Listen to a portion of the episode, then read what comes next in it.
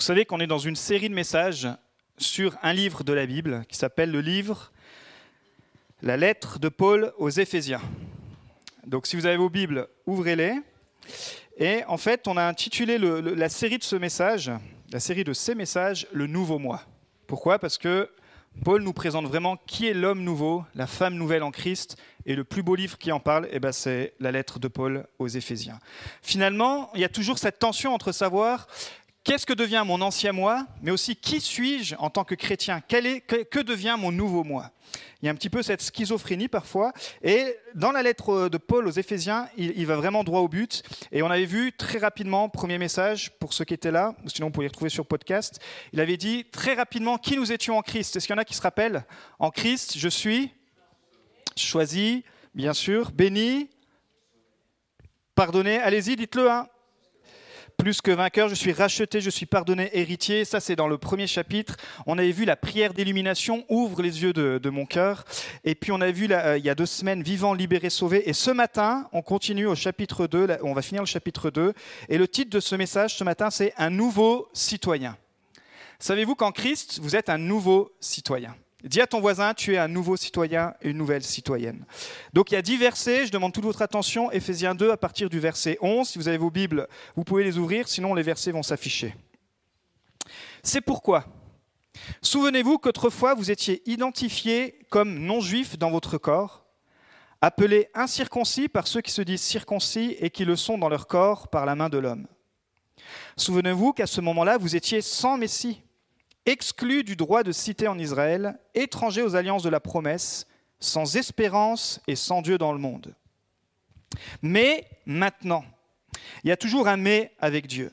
Mais maintenant, en Jésus-Christ, vous qui étiez autrefois, vous étiez loin, vous êtes devenus proches par le sang de Jésus-Christ. En effet, il est notre paix. Je crois que ce matin, quelqu'un a besoin d'entendre ça, il le ressort par la foi. Jésus est tapé. Lui qui des deux groupes n'en a fait qu'un et qui a renversé le mur qui les séparait, la haine.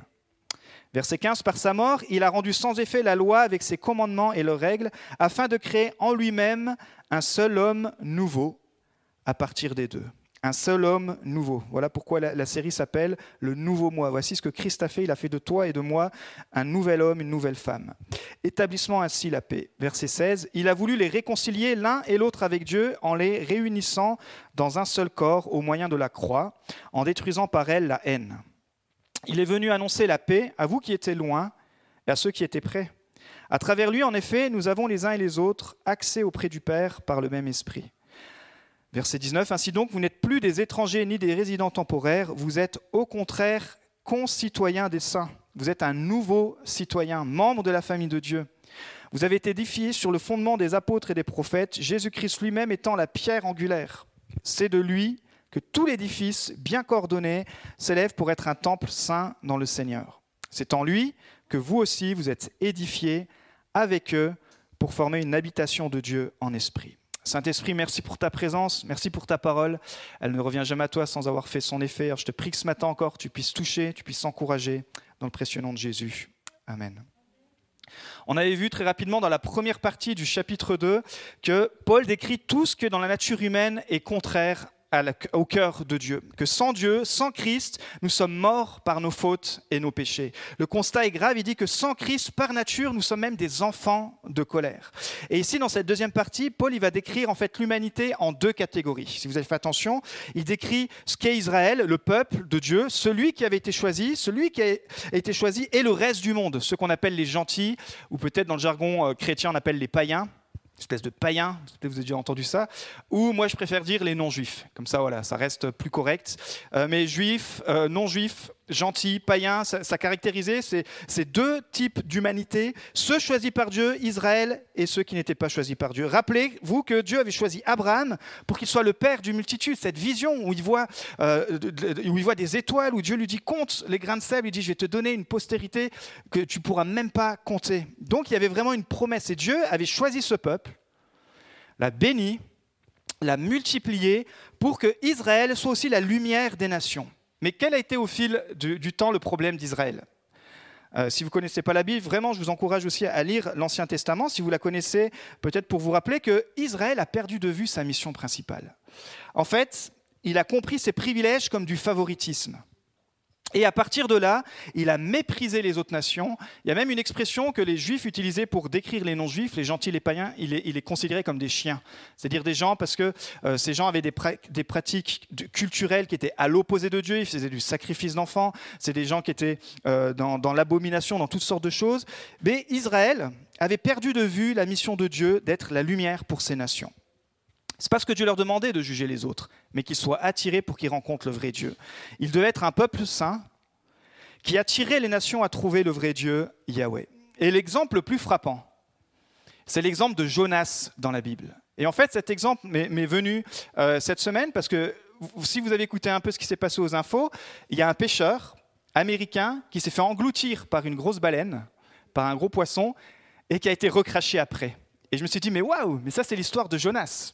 C'est l'histoire de Jonas, sauf que Jonas, je vous récapitule très vite fait, Jonas, Dieu envoie Jonas dans une nation non juive pour que Dieu les sauve, pour que Dieu leur apporte le salut. Mais Dieu a bien choisi ces peuples. Vous savez où il l'a envoyé? Il l'a envoyé à Ninive. Alors je dis, vous me dites, mais Ninive, c'est où? C'est à côté de, quoi? C'est qui quoi? Qu'est-ce? Ninive, donc qui était l'ennemi numéro un d'Israël, c'était en fait euh, l'empire qui était contre Israël, c'est aujourd'hui en Irak. C'est comme si aujourd'hui vous dites tiens, je t'ai missionné pour aller en Irak et en fait c'était ça faisait partie de la région, la banlieue de la ville de Mossoul. Qui a l'appel pour aller à Mossoul ici? Prêcher l'évangile aux terroristes, dire Dieu t'aime, Dieu a un plan pour toi. Eh bien Jonas c'est cette mission qu'il avait. Le peuple même qui a servicé Israël, le peuple même qui était cruel envers Israël, Dieu choisit Jonas et lui dit Tu vas aller à Ninive, tu vas aller en Irak, à Mossoul, leur dire que s'ils se repentent, je pardonnerai le pays. Et la réaction de Jonas, qu'elle a été, avec toute la culture qu'il avait, avec euh, toutes ses promesses qu'il avait, avec aussi ses préjugés sur euh, les non-croyants, les non-juifs, il dit non, je ne vais pas y aller. Alors qu'il arrive pour embarquer, au lieu de partir en Irak, il part en Espagne, à Tarsis. Il part sur les plages, tranquille. En ce moment, on a tous envie de, de sortir, de prendre l'air. Et il se dit, je vais me faire une belle croisière. Et puis Dieu il va m'oublier. Mais en fait, qu'est-ce que fait Dieu? Dieu il envoie une grande tempête. Il envoie une énorme tempête euh, dans cette mer. La mer se déchaîne. Ceux qui sont dans le bateau euh, discutent avec Jonas. Jonas se rend compte, c'est parce qu'il désobéit Dieu et il se jette dans l'eau. Et alors qu'il est jeté dans l'eau, c'est là où il va être englouti par un poisson.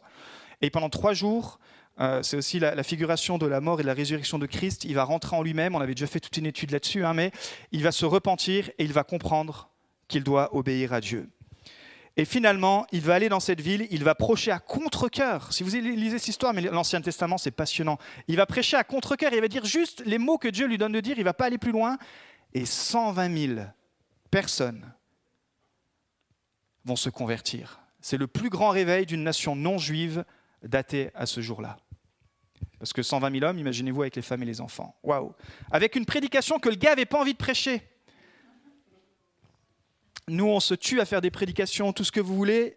Et là, le gars, il n'a pas envie de prêcher, il déclare un message, et plus de 120 000 personnes et c'est le réveil. Et je crois qu'il y a un réveil pour cette nation. Je crois qu'il y a un réveil pour cette ville, pour cette région, mais pour cette nation. Pour ceux qu'on croit, mais ces gens-là, ils ont plus besoin de Jésus. Ces gens-là ont rejeté Jésus. Ces gens-là, on a l'impression qu'ils en ont rien à faire. C'est une sécurité, c'est une société séculière. Il faut qu'on puisse aimer notre ville. Il faut qu'on puisse aimer notre région. Il faut qu'on puisse aimer même ceux qui sont les plus détestables. Et leur annoncer parfois, c'était, c'était le, message, il était assez poignant. Hein, le message de Jeunesse, c'était repentez-vous, sinon vous allez mourir. Parfois, il faut dire les choses. Parfois, faut être un prophète et dire, si tu choisis pas Jésus, à un moment donné, ça va tomber. Vous voyez, mais je crois et j'en suis certain qu'il y a un réveil qui arrive dans ce pays. Vous savez, je ne dis pas ça parce que je suis né dans une famille pentecôtiste et puis que depuis que je suis petit, j'entends ça. Je dis ça parce que je le ressens dans mon esprit. Et on est plusieurs à le ressentir. Vous allez voir le vent de l'esprit qui va souffler, comme vous allez voir aussi le, le vent satanique souffler, mais il va y avoir des belles conversions. Alors, il nous parle d'un mur de séparation au verset 14. Pourquoi Paul parle de ce mur? Parce que dans le temple juif, donc on est au premier siècle, ce temple qui a été le temple de Jérusalem, ce grand temple qui a été financé et construit par Hérode le Grand, il y avait différents parvis. Alors, je n'ai pas pris une image, mais j'aurais dû vous montrer une image dans le temple. Mais voilà, si vous n'avez pas de culture chrétienne, essayez de me suivre, essayez de vous imaginer un gros temple. Vous irez taper ça sur YouTube après si vous voulez. Mais il y avait différents parvis, et écoutez bien, parce qu'il y avait différents niveaux. Et en fait, il y avait le parvis des prêtres, le parvis des femmes et le parvis des hommes. Ces trois parvis étaient sur le même niveau, mais il fallait qu'on descende cinq marches pour arriver sur une terrasse entourée d'un mur à l'extérieur.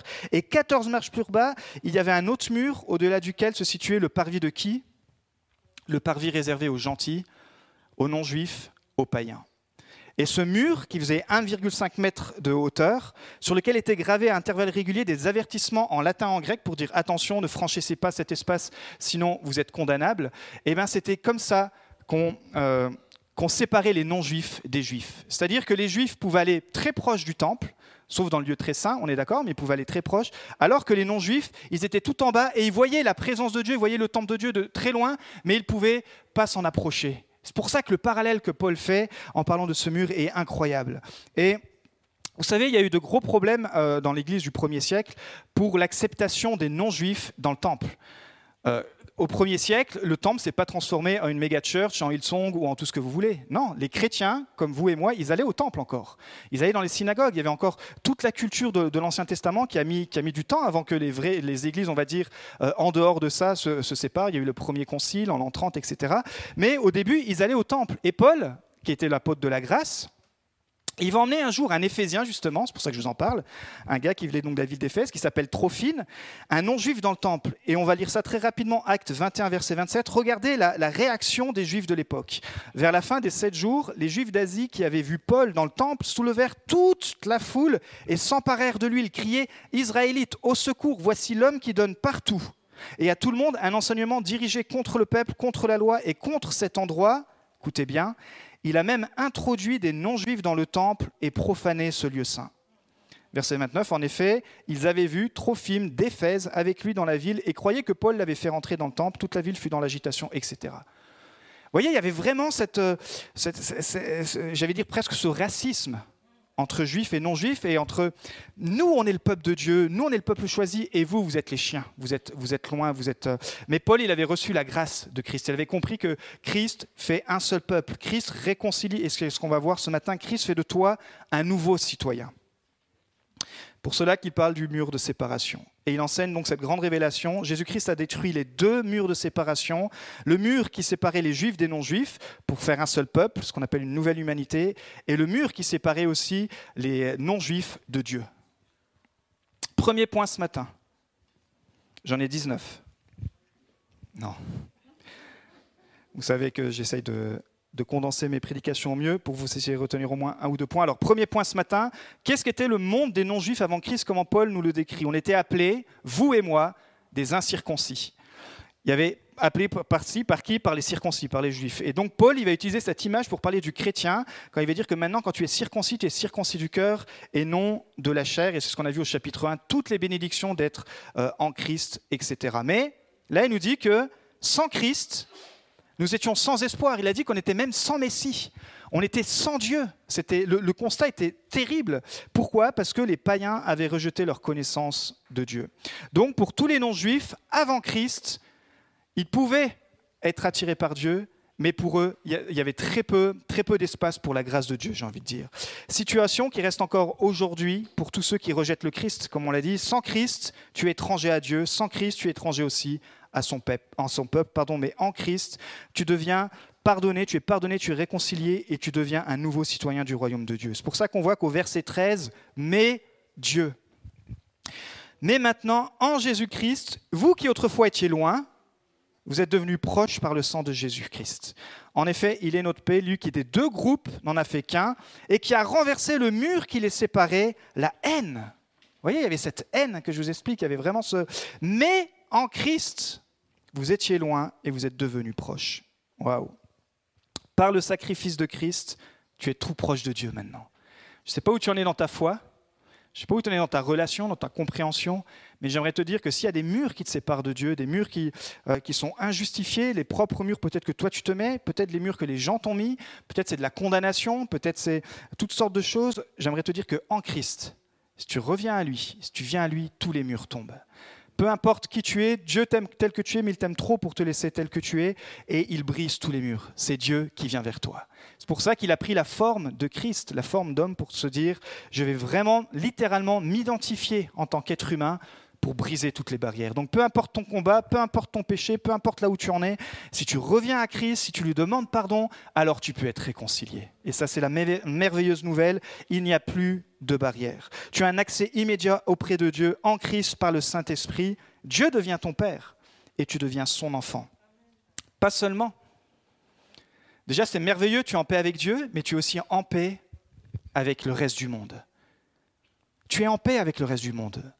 Et ça, c'est une merveilleuse nouvelle, parce que entre toute la haine qu'on entend, entre toutes sortes de mouvements qui essayent de monter les uns contre les autres, en Christ, notre rôle, c'est d'être en paix les uns avec les autres. Et ça, c'est grâce seulement au sang de Christ. Deuxième point ce matin. Jésus a détruit le mur de séparation. C'est ce qu'on a vu. Ce mur, donc, qui empêchait les non-juifs de s'approcher de ce lieu saint, le temple.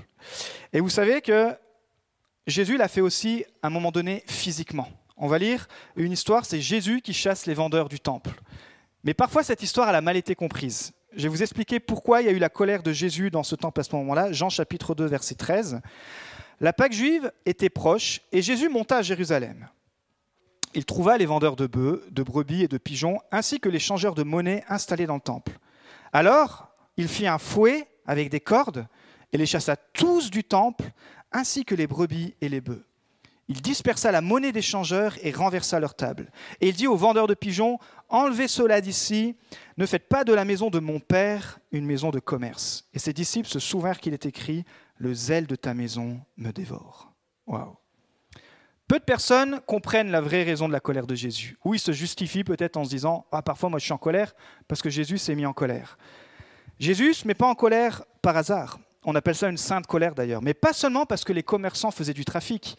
Pas seulement parce que, je dirais n'importe quoi ici à l'église, par exemple, les gens viendraient et profiter profiteraient, on va dire, de, l'influence des gens pour se dire ah bah tiens, je vais me faire un petit business et à la sortie de l'église, tac, je vais prendre les adresses et puis etc. Non non, on parle pas de ça. C'est beaucoup plus profond ça. Qu'est-ce qui se passe? Parce que les commerçants qui occupaient la place dans le temple, je vous ai, parlé comment était imaginé le temple. Hein, euh, il y avait une place qui était réservée pour les non-juifs, mais les commerçants, ils étaient tellement dans le business, dans le business, pardon, donc les juifs, qu'ils prenaient la place des non-juifs, et donc ils occupaient la place pour que les non-juifs ne, pouvaient pas accéder euh, à cette esplanade et donc ne pas avoir accès au temple, ne pas avoir accès tout simplement à la présence de Dieu. Et, Dieu, et Jésus, ça le met foudrage, parce qu'il dit non seulement vous êtes dans le business, non seulement vous faites du commerce, mais en plus vous empêchez les non-juifs de venir au temple et de profiter de la grâce de Dieu, de profiter de l'image de la grâce de Dieu. Qu'est-ce qui se passe? C'était la Pâque de la Juive qui était proche. Et on sait que c'était une des plus grosses fêtes euh, de l'époque, hein, et au premier siècle. Et donc tous les pratiquants se ruaient au temple pour acheter du bœuf, des brebis, des pigeons, pour l'expiation des, péchés. Ok, il faut, vous mettre un peu dans la culture là ce matin. Hein. Là, je m'adresse. Euh, voilà, j'espère que j'ai pas perdu ceux qui sont sont pas dans la foi à fond. Mais si vous n'êtes pas dans la foi à fond, j'aimerais vous dire vraiment, mettez-vous dans la culture chrétienne. Il y a vraiment des parallèles qui sont incroyables. On est dans le temple. Voilà, il y a du commerce parce que c'est encore l'histoire des sacrifices et tout la Pâque de la Juive arrivait et il y avait des échangeurs. Pourquoi il y avait des échangeurs? Parce que la monnaie en cours, c'était laquelle? Le franc? L'euro? C'était le 2, 2, 2 Le denier. Et c'est pour ça que sur le denier, il y avait qui? Il y avait la face de qui? Voilà, de César. Et pour les, pour les Juifs, c'était une abomination. Donc, ils ont créé leur propre monnaie qui s'appelait le cycle. Voilà, il y a plusieurs, il y a plusieurs euh, noms, mais il y avait le cycle. Et du coup, quand vous alliez, vous étiez un païen, que vous vouliez acheter des bœufs pour faire le sacrifice, eh bien vous y allez avec vos euh, dollars césariens, avec vos deniers, et vous échangez les échangeurs en cycle.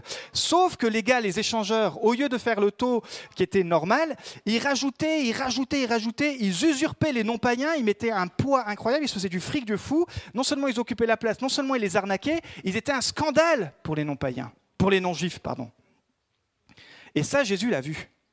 Il a dit, mais là, vous avez fait de mon temple un lieu qui doit être accessible aussi pour les non-païens, à cause de votre haine, à cause de votre... Vous les traitez comme des chiens, et même jusqu'à la fête de la Pâque, parce que les gens venaient pas juste par curiosité, ils achetaient pour faire un sacrifice, pour demander pardon pour leurs péchés. On ne parle pas des gens qui étaient là juste pour, euh, pour faire du tourisme, et puis en mode iPhone, je prends des photos. Non, ils étaient là pour rendre un culte à Dieu. Mais les, les juifs religieux avaient tellement pris la place dans cet espace que Jésus a pété un plomb et il a pris un fouet. Non mais imaginez-vous. Et ces changeurs-là qui étaient là en train d'arnaquer, en train d'abuser des, non-païens, sous ces gens qui prenaient la place, il les a virés à coups de fouet pour que les païens puissent rentrer. Waouh Ça, c'est notre Jésus. Et ça, c'est une sainte colère. Vous savez, aujourd'hui, notre danger serait que l'Église dresse des murs de séparation avec les non-croyants. Dans le premier temple où on était, c'était difficile pour les non-croyants de venir parce que c'était dur à trouver, parce que le local n'était pas chauffé. Euh, l'hiver, il faisait moins 3, l'été, il faisait plus 40, il n'y avait pas d'endroit pour les enfants. Et on savait que c'était un mur, mais il fallait bien commencer quelque part. Et Dieu nous a emmenés ici, où on a pu accueillir plus de personnes. Mais Dieu m'a conduit dans une révélation où l'Église, bien sûr, c'est pas que dans les murs, il faut qu'on aille plus loin. Et c'est pour ça, rappelez-vous qu'on a fait un, mouvement, on a monté un mouvement d'évangélisation qui s'appelle Awake. Et alors, on a rempli la salle de cinéma de cette ville de Beaune. Première fois historique et il y a une douzaine de personnes qui se sont converties à Jésus. On est passé sur le bien public, etc. Oui, ça nous a demandé du boulot, oui, ça nous a demandé de sortir de nos zones de confort, mais les gens étaient fous de recevoir des Bibles dans un cinéma, ils n'avaient jamais vu ça.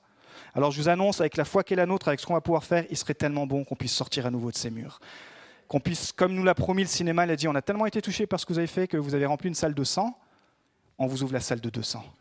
Oubliez pas, Oubliez pas notre fardeau pour les non-croyants. Et moi, quand j'ai créé ce mouvement, je leur ai dit à l'équipe, ce ne sera pas pour faire de la louange et pour les chrétiens et on sera bien entre nous. Ce sera pour que la lumière des chrétiens attire les non-croyants et qu'au contact de la présence de Dieu, ils soient touchés.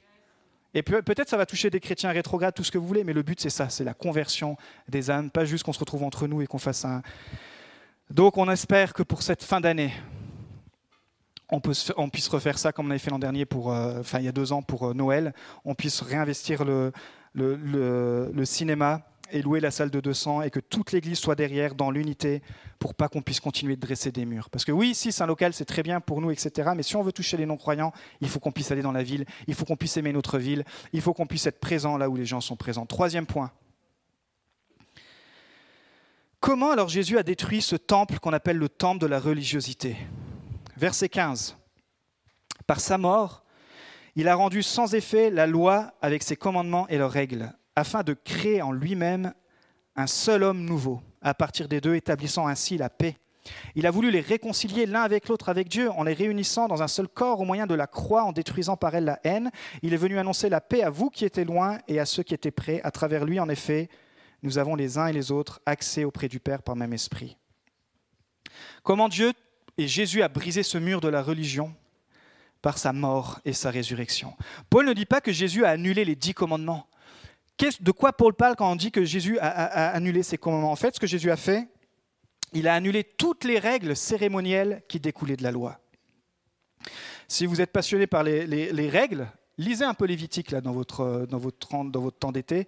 Vous allez voir toutes les règles qu'il y avait. Ils avaient créé des lois, des lois sur des lois. Il y avait plus de 600 lois, 600 règles pour que les choses soient bien faites. Et ils en rajoutaient, ils en rajoutaient. Jésus, ce qu'il a fait, il n'a pas annulé les dix commandements. Au contraire, il a annulé toutes les règles cérémonielles de la loi, tous les sacrifices, les lois alimentaires, les rites de purification. Pourquoi? Car toutes ces règles empêchaient les non-juifs d'accéder à Dieu toutes ces règles nous empêchaient, nous, moi je ne suis pas juif, empêchaient aujourd'hui le, païen que, nous étions à avoir accès à Dieu. C'était une barrière infranchissable. Et Jésus, pour ça qu'il nous a dit qu'il a aussi aboli la loi morale. Ah bon? Comment ça la loi morale? Alors comme je suis chrétien, je vis dans la grâce et je peux faire ce que je veux, je peux vivre dans la débauche. Non. Qu'est-ce qu'il a aboli dans la loi morale? Écoutez-moi bien, il n'a pas aboli la norme comportementale qui monte même d'un niveau quand on veut être disciple de Christ. Écoutez bien dans le Sermon de la montagne, Matthieu 5, 27, vous avez appris, donc c'est l'Ancien Testament, qu'il a été dit Tu commettras pas d'adultère. Mais moi, je vous dis tout homme qui regarde une femme pour la convoiter a déjà commis un adultère avec elle dans son cœur. Donc il n'a pas du tout aboli la voie morale, la loi morale, on est d'accord. Au contraire, il l'a monté à un niveau euh, supérieur. En Christ, c'est possible. Jésus, qu'est-ce qu'il a aboli dans la loi morale? Il a aboli la loi morale, écoutez bien, comme moyen de salut. Parce que pour les juifs pratiquants, toutes ces règles, pour eux, c'était la justification j'ai mon passe sanitaire pour aller au ciel. J'ai mon passe. Voici, j'ai fait toutes mes règles, j'ai fait toutes mes lois. Et ok, j'ai pas convoité, j'ai pas fait ci, je n'ai pas tué, je n'ai pas fait ci, ta, ta, ta, ta, Voilà mon passe. Saint-Pierre, vas-y, ouvre la porte, je rentre dans le lieu saint. Jésus, il a aboli ça. Pourquoi? Parce que malgré tous nos efforts, on ne peut pas nous sauver par nous-mêmes. Tu peux être la merveilleuse personne, la philanthropique, tout ce que tu veux, la plus gentille des personnes. Aucune façon que le salut de Christ, aucun autre moyen que le sang de Christ pour te sauver. On est incapable d'accomplir la loi par nous-mêmes. C'est cette loi qui nous sépare de Dieu, c'est cette loi même qui nous condamne parce que dire tu n'es pas capable, donc tu es condamné. Et ça, c'est Christ qui a tout pris. C'est Christ qui a tout accompli. Colossiens 2, verset 13.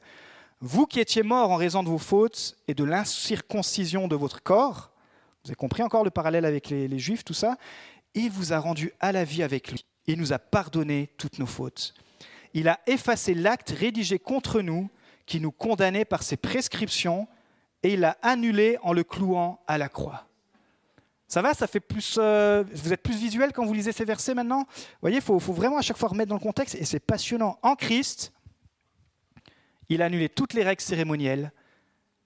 Maintenant, il y a juste par la foi, par la repentance en Christ, où on peut s'approcher de Dieu, plus besoin de tuer un pigeon, un machin sur les péchés et tout, et la condamnation de la loi morale. C'est-à-dire que c'est impossible pour moi de suivre la loi parfaitement, mais Christ a tout accompli. Alors par Christ, oui, je peux vivre une meilleure vie. Oui, je ne suis pas un pécheur qui pêche de plus en plus, comme parfois je l'entends des chrétiens qui justifient. Je dis, oh, t'inquiète, tout le monde est pécheur. Non. Qu'est-ce qu'il dit dans cette lettre depuis le début? Vous êtes saints. Oui, tu n'as pas l'air d'un saint, mais par la foi, tu es assis dans les lieux célestes. Tu es un saint qui pêche de moins en moins. Et si tu pêches de, plus en plus, bah, prends un rendez-vous, relation d'aide, et puis on va t'apprendre, on va te libérer, on va délier les chaînes et les démons et tout le bazar, il n'y a pas de souci. Quatrième et dernier point, le nouveau citoyen. Ainsi donc, vous n'êtes plus des étrangers ni des résidents temporaires, vous êtes au contraire concitoyens des saints. Vous voyez, vous n'êtes pas des pécheurs. Oui, on pêche, dans le sens où, mais en tant que chrétien en Christ, on essaye de pécher de moins en moins, et je suis un concitoyen des saints. Je ne suis pas un pécheur qui pêche de plus en plus, je suis un, saint qui pêche de moins en moins. Concitoyen des saints, membre de la famille de Dieu, vous avez été édifié sur le fondement des apôtres et des prophètes, Jésus-Christ lui-même étant la pierre angulaire. C'est en lui que tout l'édifice bien coordonné s'élève pour être un temple saint dans le Seigneur. C'est en lui que vous aussi vous êtes édifiés avec eux pour former une habitation de Dieu en esprit. Alors encore une fois, qui êtes-vous en Christ? Franchement, la lettre d'Éphésiens, elle répond qu'à ça. Et c'est pour ça qu'on a envie de la, dévorer. Mais qui nous sommes en Christ? Nous sommes des concitoyens des saints. En Christ, nous devenons des concitoyens du royaume de Dieu. Concitoyens, j'ai regardé dans le dictionnaire, se dire compatriotes.